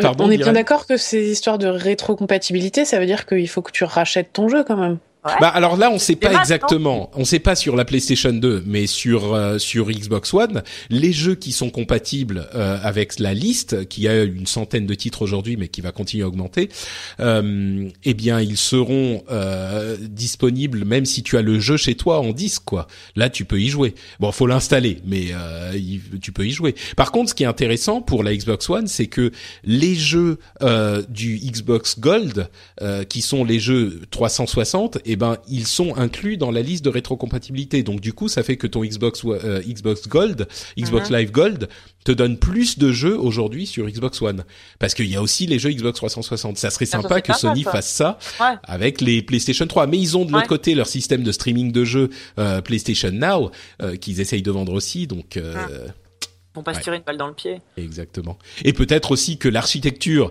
de la PlayStation 3 est tellement différente de celle de la PlayStation 4 que euh, c'est plus compliqué à faire aussi, évidemment. Si Nintendo sort une, si finalement on apprend que la NX en fait est une Wii U avec un port cartouche pour jouer aux jeux Super Nintendo, ils en vendront des milliards. Ça va faire un carton, ouais. Vous l'aurez entendu ici en premier. Hein. Ouais, ça, ça, serait intéressant comme, euh, comme expérience. euh, Vivendi continue à augmenter sa participation petit à petit dans Ubisoft et Gameloft. Ils se font bouffer de l'intérieur, donc euh, voilà, vous, vous, euh, vous, vous, continuez à suivre cette euh, évolution. Ah bah c'est ouais, ça monte un petit peu chaque semaine, c'est ça? Ouais, c'est ça, ouais, toutes les deux semaines. Alors ils ont toujours, ils disent toujours non non, c'est en fonction des conditions du marché, machin. On se demande ce qui, à quoi ils veulent en venir. Euh, on sait que visiblement euh, les frères euh, Guillemot sont pas hyper contents de la situation, mais bon. Tu m'étonnes. Ouais. Après, les, les, analystes financiers disent que ce genre de stratégie, Vivendi l'a déjà fait et qu'en général, ça se finit en OPA hostile. Ouais, c'est ça, exactement. on se doute qu'ils sont pas venus là pour amener des croissants. Enfin, je, je, sais pas comment ça se passe chez Ubi en interne, mais. Euh. ouais, ouais, c'est ça non, qui. Non, mais enfin, tu vois, voilà, c'est pas la première fois que Vivendi. Euh, enfin, c'est une stratégie à laquelle ils sont habitués. Ils, ils, mm. ils ont toujours le même schéma et là, ils sont dedans, quoi. Ouais, ouais. Euh, EA Electronic Arts euh, a annoncé vouloir faire son propre Assassin's Creed. Donc euh, en gros, ça serait une euh, franchise annuelle en monde ouvert, en monde ouvert gigantesque. et ils ont engagé il y a peu de temps Jade Raymond, qui était la productrice de euh, des premiers Assassin's Creed euh, pour créer euh, des jeux pour eux et elle a ouvert les studios Motive, les Motive Studios au Canada toujours. Donc voilà il est fort probable qu'on ait l'équivalent d'Assassin's Creed chez Electronic Arts dans pas trop longtemps. Ils ont aussi mis en euh, jaquette Ronda Rousey pour UFC 2 et c'est quand même marrant de se dire qu'il y a une femme en couverture de UFC 2, leur euh, jeu de sport, enfin de, de MMA, de Mixed Martial Arts. Euh, et malheureusement, la malédiction de la mise en couverture des jeux EA semble s'être confirmée puisque et la pour vient de perdre son premier match. C'est ça, exactement. Le lendemain ou le surlendemain de l'annonce, elle a perdu son premier match. Et pourtant, c'est une machine à tuer cette fille. Et euh, bon, mais c'était euh, c'était quand même euh, euh, enthousiasmant de voir que on a une figure Ah, euh, hyper chouette, badass surtout quoi. Et puis il y a eu une fille pour euh, sur FIFA euh, en couverture, enfin sur la jaquette de FIFA aussi, enfin Mm. Ouais, ouais. cette année. Donc non, bah écoute, Bah c'est tiens, ça me donne l'occasion, l'excuse pour vous poser la question. On a eu le, le débat de l'image de la femme dans le jeu vidéo et de la représentation et tout depuis ah ça doit faire euh, un an et demi deux ans que ça ça ça Ouais. bat à, à plein et j'ai l'impression que cette année ça a un petit peu porté ses fruits. On a euh, dans plusieurs jeux la possibilité de jouer euh, autant une fille qu'un qu'un homme, une femme qu'un homme, euh, ou même euh, des exemples. Même chez Nintendo, on a vu Linkle, Link fille qui était disponible dans un jeu, alors que c'était ils étaient restés très loin du truc. Enfin, on a plein d'exemples sur Overwatch. On a au- autant de filles que d'hommes et des, des femmes qui ont des, des physiques assez différents. Euh, j'ai l'impression que ça va un petit peu mieux et surtout que euh, au final les gens se rendent compte que c'est c'est pas tellement euh, enfin c'est pas la, la catastrophe que certains annonçaient et que simplement on peut jouer des filles elles sont hyper euh, badass euh, et voilà et c'est cool et c'est tout quoi j'ai que- envie de te dire enfin. Enfin, Ouais. voilà, on, on va pas non plus se féliciter de quelque chose qui aurait dû être normal depuis le début, Mhm. mais tant, tant mieux. Enfin, c'est si quand même, on, on est un peu content, contente. Ouais. Euh, Qu'est-ce que le truc, c'est que pour en arriver là, il a fallu que des femmes se fassent menacer de mort. Mm. Euh, je pense à, à des euh, Zoe Queen, à des Anita Sarkeesian. Il, il a fallu qu'on menace de tuer des, des, des femmes, des journalistes, des développeuses pour que euh, et qu'il y a eu des débats euh, d'une violence incroyable pour en arriver là. En fait, je pense que c'est surtout, il a fallu qu'il y ait des mecs qui disent euh, non, mais nous, on veut pas de filles parce que nous, on est des vrais joueurs pour que ça crée un mouvement de désola- désolidarisation Ouais. où les mecs ont fait exactement le contraire de ce que, ce que, ce Ouais. que les gars du Gamergate attendaient, quoi. Mais euh, alors du coup, euh, je suis tout à fait satisfaite du résultat et j'espère que ça va que ça va continuer. Là cette année, on a vu pas mal de jeux sortir avec des héroïnes. Euh, euh, des, des jeux où tu choisis euh, de jouer, d'incarner tous les jeux à Avatar, ça fait assez longtemps qu'on peut choisir de jouer un homme ou une femme. Mais Ouais, je pense à Assassin's plus, Creed par exemple où il y a le, la- le, le frère la frère et le sœur Ouais. euh, où, où ça je pense que c'était une réaction enfin je Ouais. sais pas peut-être qu'il l'avait déjà prévu depuis longtemps mais on se souvient qu'il y avait eu euh, un commentaire maladroit au moment de Unity Mhm. et je me dis peut-être moi je me demande quand même s'il n'y a pas quand même eu effectivement des, des intentions de développement euh, suite à toutes ces histoires où les gens Bah, se sont si. dit ouais bon ok c'est vrai que euh, Ben, moi, je pense que ça, enfin, les, les, les, les développeurs, les studios se sont dit oui, c'est effectivement pourquoi pas. Et, et il a fallu que des, c'est pas venu comme ça par magie, hein, c'est parce que ça fait des années qu'il y a des femmes qui, qui râlent et qui gueulent hein, pour pour qu'on Ouais. en arrive là. Donc euh, tant, tant et tant mieux, il faut que ça continue et puis que maintenant ça paraisse naturel de jouer Voilà, une femme que- euh, sans que personne s'en s'en émeuve. Pour le moment, on en est à l'étape 1, c'est-à-dire, oulala, on va froisser personne, on va leur donner le choix.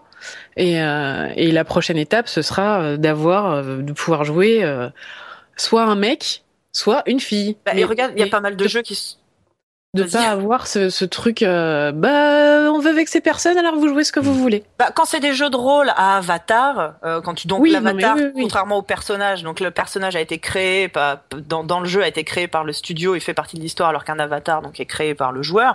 Les jeux à Avatar, ça fait belle lurette, tu choisis, euh, donc ça c'est Mm. cool. Dans la plupart des RPG euh, occidentaux, c'est le cas.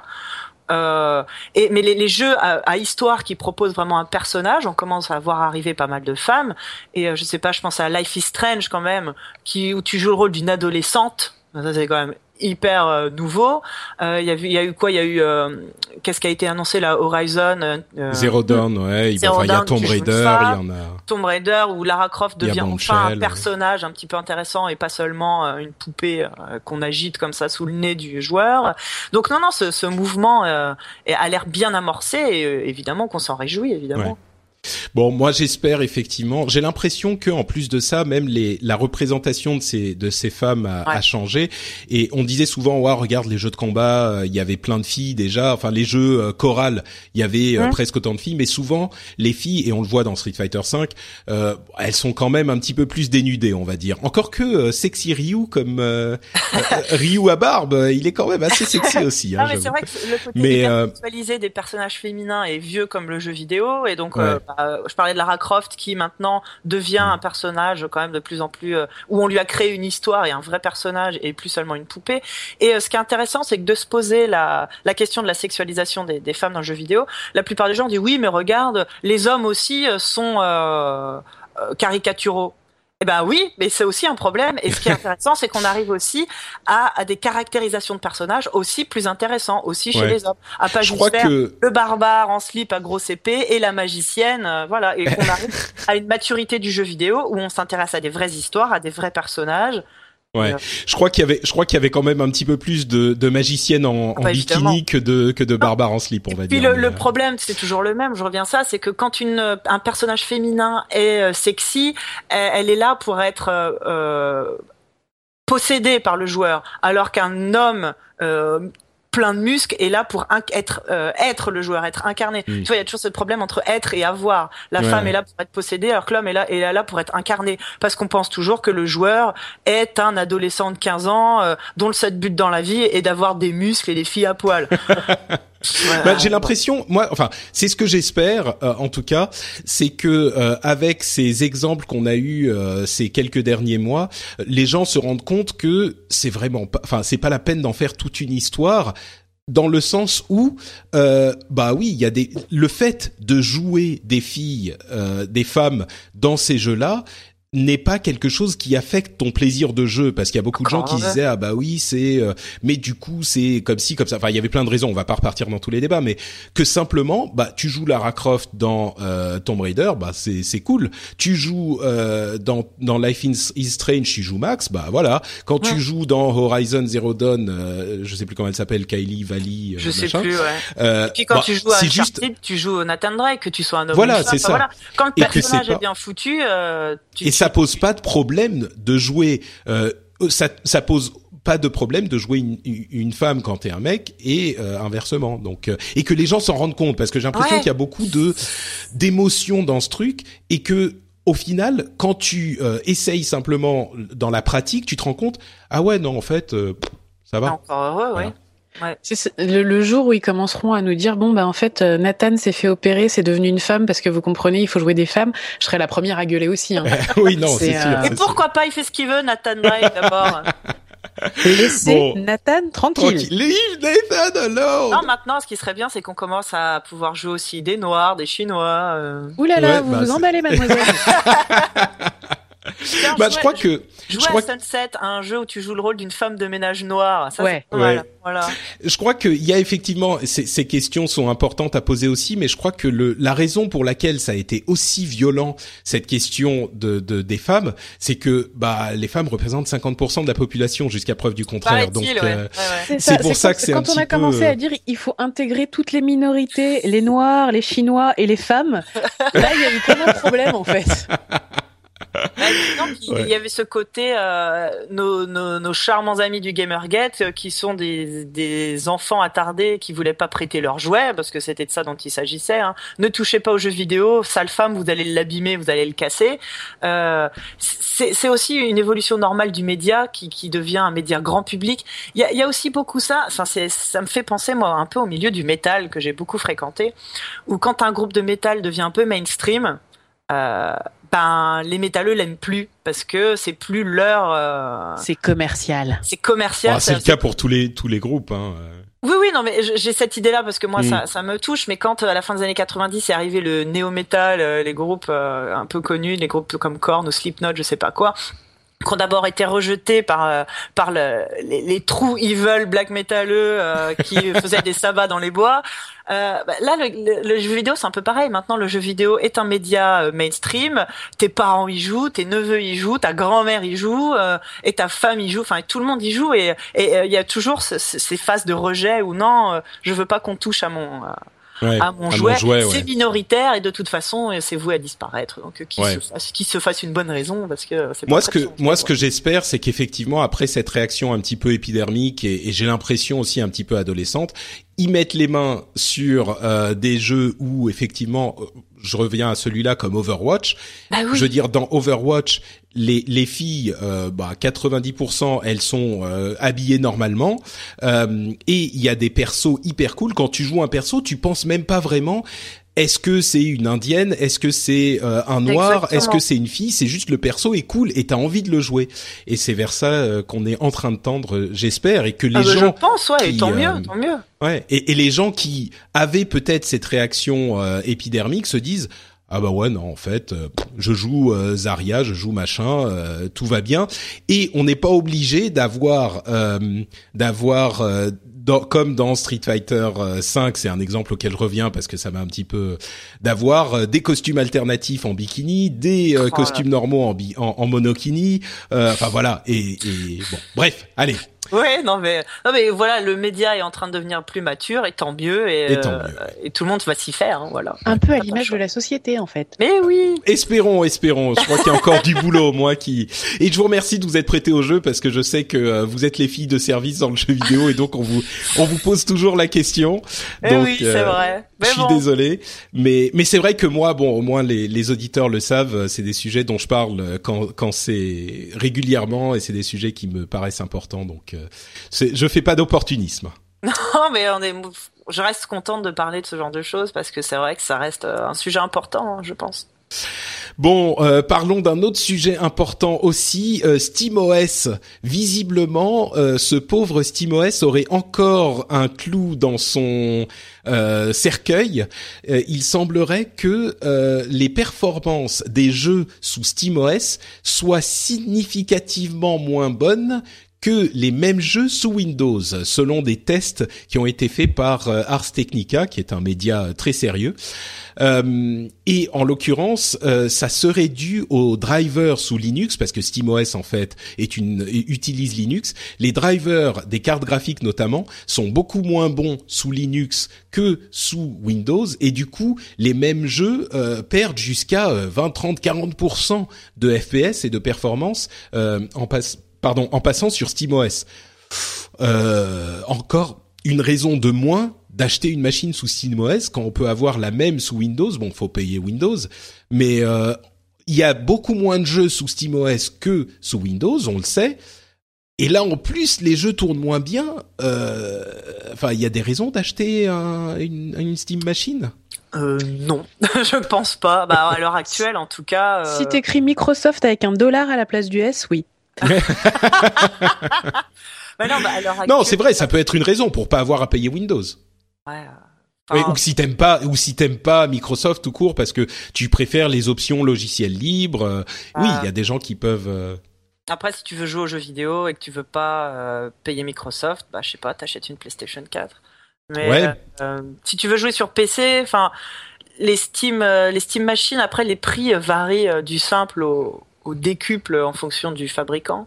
Parce qu'il faut savoir que SteamOS, c'est c'est euh, c'est c'est donc plusieurs euh, fabricants qui proposent chacun leur Steam Machine. Hein, c'est pas euh, un seul fabricant. donc il y a autant de Steam Machine qu'il peut y avoir de. On peut même chacun faire soi-même sa propre Steam Machine, mais que à configuration égale. Enfin pour enfin pour, purement pour des raisons purement pratiques, ça coûte moins cher et c'est plus efficace effectivement de se monter un PC avec lequel tu pourras faire autre chose que jouer en plus alors mm. qu'une Steam Machine est une bécane dédiée au jeu. Et euh, Ouais, entre ça et le fait qu'il y ait un tiers des jeux disponibles, euh, alors il y en a des biens, mais Effectivement, ça devient difficile à justifier. Je vois pas bien l'intérêt. Surtout mm. que Valve a sorti son Steam Link, qui permet donc de streamer euh, euh depuis ton PC sur sur ta télé.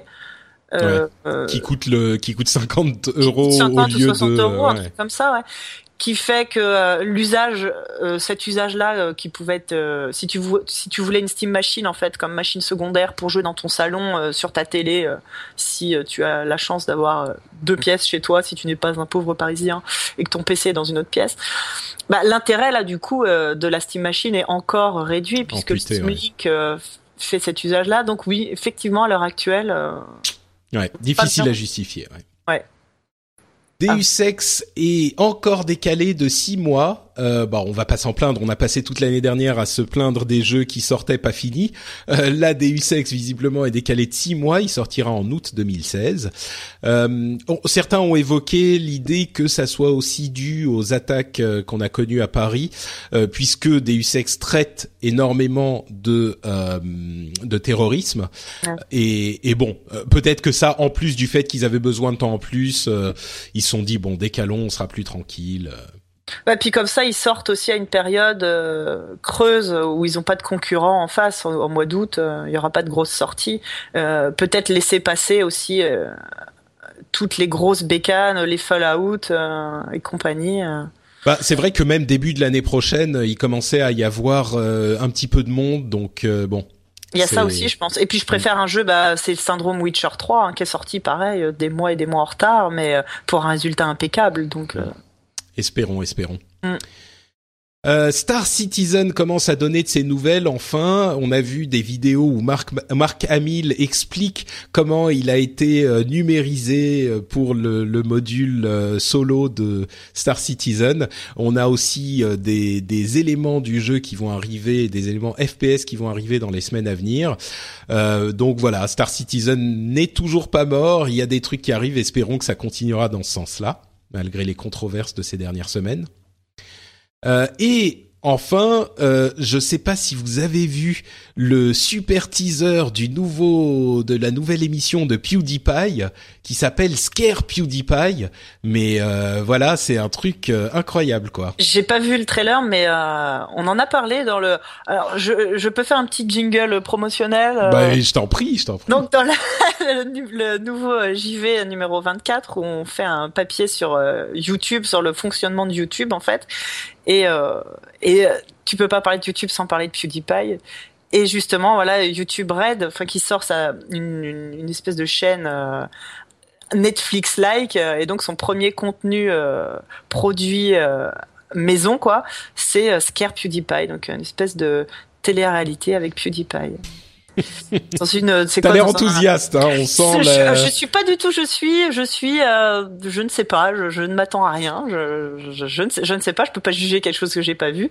Après, le type est devenu une star. Euh, internationale euh, chez les jeunes. Grâce à ses cris de fillette, entre autres. Hein. Ouais, et après tout, pourquoi pas Moi, je, je pense qu'il mérite son succès, euh, brave jeune homme. Et tout à chaque fin, je veux dire chaque nouveau média, à, chaque fois que les adolescents ont, une nouvelle star, euh, les, générations euh, au-dessus euh, méprisent souvent, je sais pas moi. Ouais, ouais, on, a, on, a, tous eu ça. Hein, et donc j'ai absolument rien contre ce garçon et c'est c'est assez symptomatique. Enfin, ça montre bien comment fonctionne aujourd'hui l'époque pour pour que voilà on fasse une émission autour de ce de ce gars-là. Ça va probablement très bien marcher auprès de son public. Mais moi, en fait, moi, j'ai toujours pas compris le concept. en fait, non mais vraiment, il, le non, c'est pas un truc comme ça. en fait, c'est des, des vidéos où il est placé dans des situations euh, effrayantes. Et c'est genre, euh, c'est une sorte de maison hantée, genre on voit dans le trailer, euh, il est allongé quelque part et puis il y a quelque, il y a une sorte de zombie qui vient le voir et puis il est, euh, ils sont là où il est allongé s'enfonce dans le sol et il est inondé de d'une sorte de slime, ouais voilà exactement. Donc Bon, c'est c'est comment dire, il a quand même 40 millions de d'abonnés sur YouTube, euh, c'est le plus gros euh, le plus gros producteur de contenu YouTube qui soit. Je pense que dans le lot, il y aura des gens qui seront heureux de voir ce truc débile où il va effectivement crier comme une euh, comme un enfant. Tu remarqueras que je dis enfant et pas fillette. Hein. Ouais ouais, bravo. et et du coup bon, voilà, c'est c'est après tout pourquoi pas hein. Pourquoi pas C'est pas pour moi, c'est juste c'est pas pour moi et à la la base, PewDiePie, c'est pas pour moi. Son, étonnamment, son euh, sa télé-réalité sera pas pour moi non plus. On est des vieux machins. Parlez pour vous, moi je vais regarder, ça a l'air regarder quelqu'un se faire peur. Non, mais non, mais le seul truc que je comprends pas, c'est combien est-ce qu'il va en faire, parce que la manière dont c'est présenté, c'est que ça a l'air d'être un show régulier, et du coup, je capte pas comme, enfin, tu vois, il va, il va pas faire toutes les maisons hantées de de. de non, non, non, c'est c'est des trucs faits spécialement pour lui. Euh, c'est des trucs qui ont été mis euh, créés pour lui en fait. Ces, ces situations. Ce pauvre garçon d'une crise cardiaque à 25 ans, ça va être affreux. non, mais c'est surtout qu'il a intérêt à faire beaucoup, beaucoup de vues pour arriver à rentabiliser le prix que ça doit coûter, je pense. Ah bah, je pense qu'il n'y a pas trop de problème à ce niveau-là. Ça doit pas coûter si cher que ça, ouais. Et puis, c'est un, c'est un mécanisme promotionnel pour YouTube aussi, hein, donc. Ouais, c'est, voilà, ça sert de, de promotion au lancement de ce, nouveau. De YouTube Red, ouais, de, de, YouTube Red, ce nouveau service. Donc, euh, ouais, non, c'est plutôt bien joué de leur part, hein. Moi, j'aime bien le voir crier. Je vais le regarder, je pense. D'accord. Bon, bah, très bien. Pour avoir passé des après-midi à regarder des émissions japonaises débiles où les gens se font mal, euh, je, suis pas choqué par ce genre de choses. Pourquoi pas C'est vrai, c'est vrai. Bon, bah très bien. Écoutez, euh, ah, il nous reste euh, quoi? Allez, euh, cinq minutes. En cinq minutes, je vais juste vous poser la question du jeu dont je n'arrive pas à ne pas parler en ce moment, c'est Overwatch. Je l'ai placé deux trois fois dans, dans l'émission parce qu'il y a eu la bêta euh, semi ouverte. Enfin non, c'était pas ouvert du tout, c'était une bêta fermée, mais stress test où ils ont invité plein de gens ce week-end.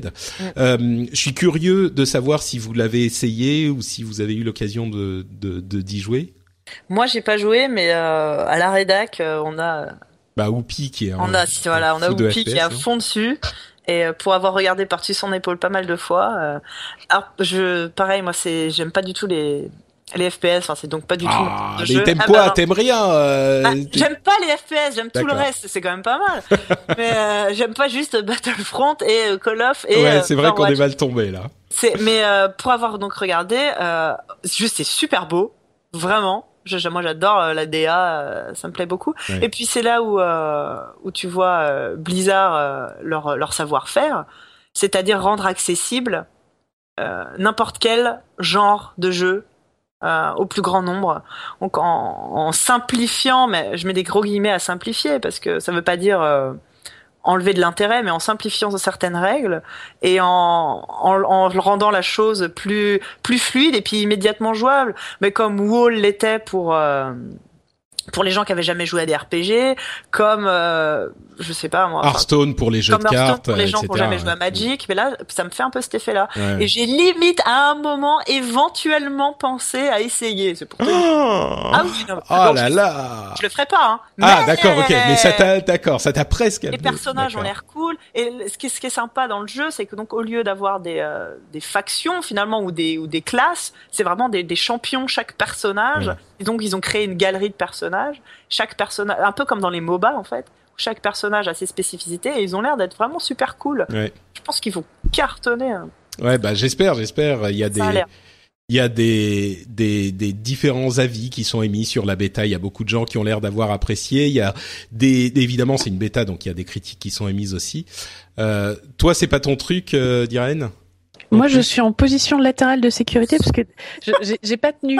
Tu as évoqué le report de Deus Ex, j'ai serré les dents et, euh, et Overwatch pour laquelle je n'ai pas de clé. Je me suis mis en position latérale de sécurité pour essayer d'oublier. D'accord, ok. Bon, bah, on va essayer de ne pas en parler trop longtemps. Alors, on va pas faire trop mal. Overwatch, moi, je, quand il a été annoncé, j'étais en train de hurler. Euh, il me semble que j'étais au boulot d'ailleurs. Euh, j'étais en train de hurler parce qu'il a l'air trop trop cool et que c'est tout à fait mon genre de jeu et j'attends impatiemment que euh, que qui distribue plus de clés en fait. Ouais, d'accord, je comprends, je comprends. Je, tu sais, j'ai une, euh, j'ai des sentiments très conflictuels à l'intérieur de moi-même parce que je suis tellement euh, enthousiaste pour le jeu que j'ai envie d'en parler tout le temps et en même temps, quand j'en parle, il y a euh, la moitié des gens qui me disent ouais bah t'es gentil, moi je peux pas y jouer du tout, donc ça suffit maintenant. Et du coup, je suis ah merde, désolé. Oui, mais en même temps, c'est très cool et en même temps machin, mais Bon, il y a bon, bref, on, on, en reparlera, je suis sûr, on aura l'occasion à des moments, ça sera un petit peu plus universel, mais euh... dizaine d'années à venir, à mon avis. Ouais, mais pour, mon, mon amour pour Overwatch ne se dément pas, en tout cas. Et entre parenthèses, si vous voulez euh, m'entendre parler d'Overwatch en anglais, euh, j'ai enregistré un, j'ai un podcast anglophone en fait qui parle d'Overwatch, qui s'appelle Overwatchers, avec mon ami euh, Gareth qui produit aussi The Angry Chicken, le podcast sur Hearthstone euh, et il est disponible sur amove.tv, amove.tv, TV. Enfin, c'est amove.tv, a m o v e.tv et c'est Overwatchers que vous pouvez aller écouter si vous voulez un petit peu plus de euh, de, de, de super fanboyisme sur Overwatchers. C'est ça, parce que si on veut t'entendre parler d'Overwatch en français, en fait, il suffit juste de suivre sur Twitter et sur Twitch. C'est ça, exactement. et c'est bon. Ah, c'est vrai, je me souviens quand je faisais un live euh, d'Iraen et C'était lundi dernier, tu as fait chuter ma productivité, c'était une catastrophe. désolé, désolé. Bon, ok, on va donc refermer euh, les portes de cet épisode. Je vais vous remercier très chaleureusement d'y avoir participé et vous proposer bien sûr, comme toujours, de nous dire où on peut vous retrouver sur Internet, à commencer par honneur aux anciens d'Iraen. Je dis ancien parce que tu étais déjà venu dans l'émission, c'est pour ça. Mais moi, je suis toujours là, Patrick. J'arrive à m'incruster dans tous tes podcasts. Donc je vais mettre une petite croix encore pour celui-ci. Que tu t'incrustes dans la moitié des miens. Bah, en fait, je m'incruste dans la moitié des podcasts de la de la, de la du pays, c'est ça, oui, exactement. C'est ça. Euh, donc vous pouvez me retrouver euh, partout, donc euh, sur Twitter, sur Facebook, sur bref, avec @diraen, donc D-I-R-A-E-N. Vous pouvez me lire sur mon blog qui s'appelle plopisation.fr. Et comme tu voulais en parler, Patrick, vous pouvez aussi écouter un podcast que j'ai fait chez nos amis de Game Cult où je parle de mon métier qui est donc la localisation dans le jeu vidéo. Euh, voilà, c'est le, leur podcast In Dev With et voilà. Oui, c'était bah, d'ailleurs je l'ai je l'ai écouté et c'était tout à fait intéressant. Donc euh, si vous voulez en connaître un petit peu plus sur les coulisses de l'industrie et plus particulièrement de la localisation, comment ça se passe, quels sont les problèmes, quelles sont les parties intéressantes et les parties frustrantes, vous pouvez aller écouter effectivement, c'est sur Gamecult In Dev With, une, un très beau jeu de mots sur In Bed With euh, qui comme ils en ont l'habitude. Euh, et toi, Force Rose, où peut-on te retrouver, dis donc eh ben, On peut me retrouver sur Twitter, à Force Rose, et toutes les deux semaines ou presque, donc je suis sur ZQSD. Ouais, ouais, toutes les deux semaines ou presque, hein, on fait bien de le préciser. C'est des semaines à longueur variable. Bah, C'est-à-dire ouais. que c'est pas évident de réunir huit, euh, huit gogoles à chaque fois, et euh, plus les invités, enfin bon, bref. Effectivement. Donc euh, normalement toutes les deux semaines sur euh, podcast ZQSD, donc euh, vous pouvez retrouver sur iTunes et sur euh, vos logiciels, enfin applications de podcast préférés ou directement sur notre site zqsd.fr. Et tous les mois dans JV, donc euh, je n'écris pas, mais c'est moi qui fais cette magnifique maquette sans laquelle ce, ça ne serait qu'un vieux fanzine euh, imprimé recto verso euh, au CDI du collège. Et voilà. Ah le CDI, les, les, les souvenirs de folie. Voilà. D'accord, très bien. Donc effectivement, j'y vais le mag dans tous les, toutes les bonnes crèmeries, c'est-à-dire tous les bons kiosques tous à les journaux. Kiosques, voilà, tous les mois et zqsd.fr évidemment le podcast des PCistes euh, convaincus. Ouais.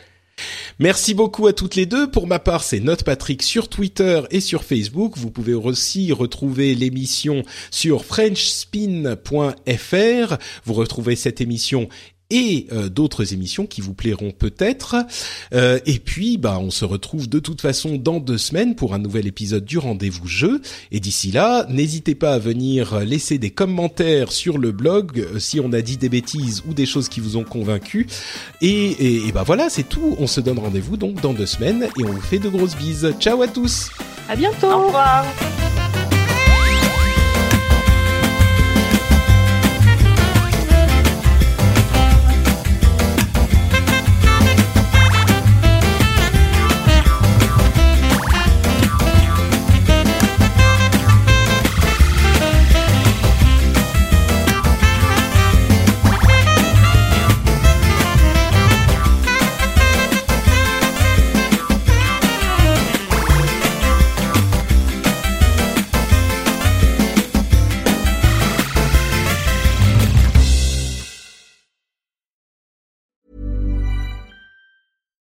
Hi, I'm Daniel, founder of Pretty Litter. Cats and cat owners deserve better than any old fashioned litter. That's why I teamed up with scientists and veterinarians to create Pretty Litter. Its innovative crystal formula has superior odor control and weighs up to 80% less than clay litter. Pretty Litter even monitors health by changing colors to help detect early signs of potential illness. It's the world's smartest kitty litter. Go to prettylitter.com and use code ACAST for 20% off your first order and a free cat toy. Terms and conditions apply. See site for details. Hey, it's Paige DeSorbo from Giggly Squad. High quality fashion without the price tag? Say hello to Quince. I'm snagging high end essentials like cozy cashmere sweaters, sleek leather jackets, fine jewelry, and so much more. With Quince being 50 to 80% less than similar brands and they partner with factories that prioritize safe ethical and responsible manufacturing i love that luxury quality within reach. Go to quince.com slash style to get free shipping and 365 day returns on your next order. quince.com slash style